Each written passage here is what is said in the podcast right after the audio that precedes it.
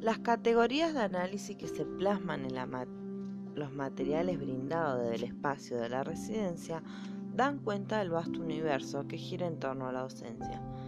Podemos tomar el ejercicio de la profesión como cientos de estereotipos que orbitan a su alrededor. Me parece oportuno problematizar esta mirada, ya que la misma está cargada de historicidad, eventos, concepciones e injusticias.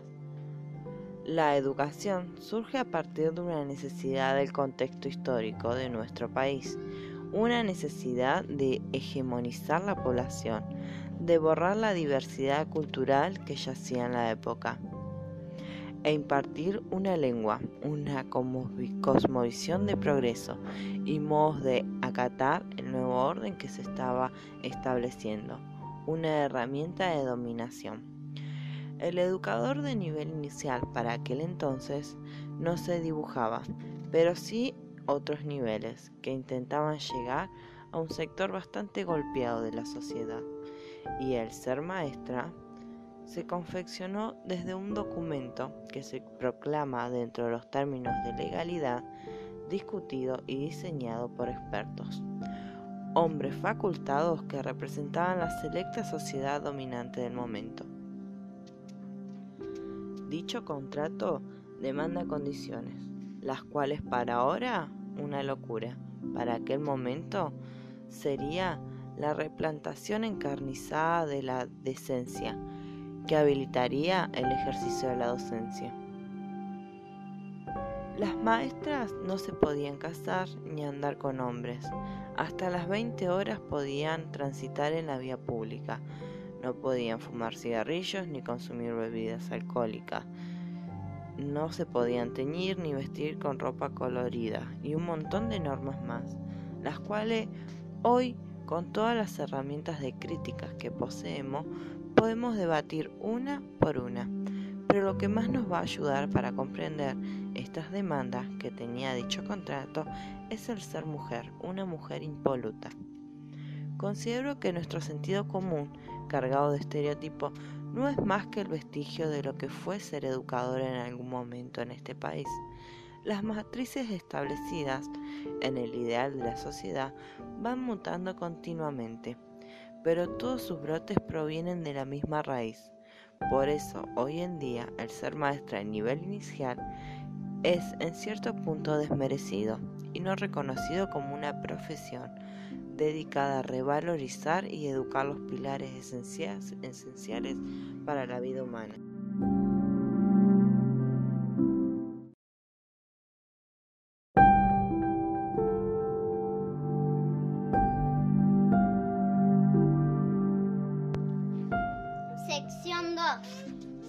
La educación inicial ha mutado a lo largo de su trayecto, se ha pulido y se ha replanteado constantemente su misión. Las prácticas en la vida institucional están tan enraizadas que constantemente reproducimos modos, como la infantilización, la primarización y la automatización. Nos referimos a infantilizar nuestro trato para con las infancias, el modo en que hablamos construye sentidos. Por eso es de suma importancia tratar al educando como un sujeto de derecho, un ciudadano en constante construcción y no un niño chiquito lindo que hace cositas tiernas. La primarización es otra entidad que se hace presente en la sutileza del preparar el terreno para. Los demás niveles están despojados del juego como medio de apropiación. Pero nosotras queremos abordar la alfabetización temprana, esforzamos y disciplinamos los cuerpos constantemente, exigiendo filas de nenes y nenas, la distancia del cuerpo y la rigidez. La automatización podemos sintetizar diciendo que las prácticas dentro de las instituciones se confunden, hábitos con automatización realizar una mera acción despojada de sentido. Por ejemplo, el momento de compartir los alimentos, de sentarse y mediar en ese momento que se está presente en nuestra cultura, el comer, que es compartir, mirarnos, dialogar, elegir, se convierte en una situación en la cual un canto convoca la acción y cuando se da la orden se comienza.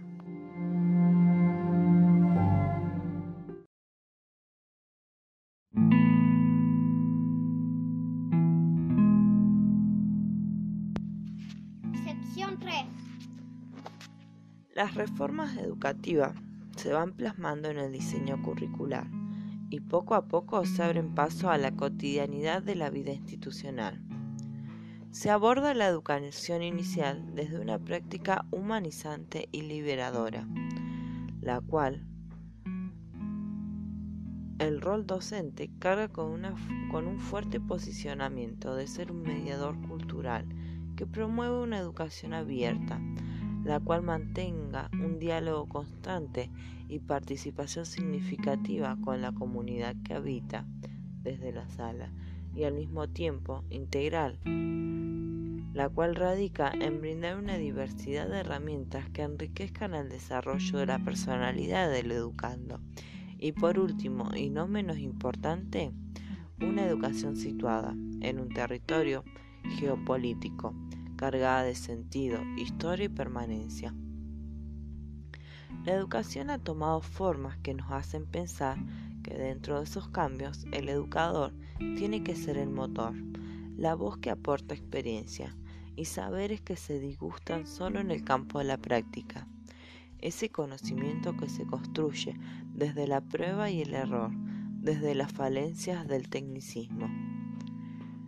El educador como el emprendedor de nuevos caminos que trazar para gambetear la brecha entre el ideal y la realidad.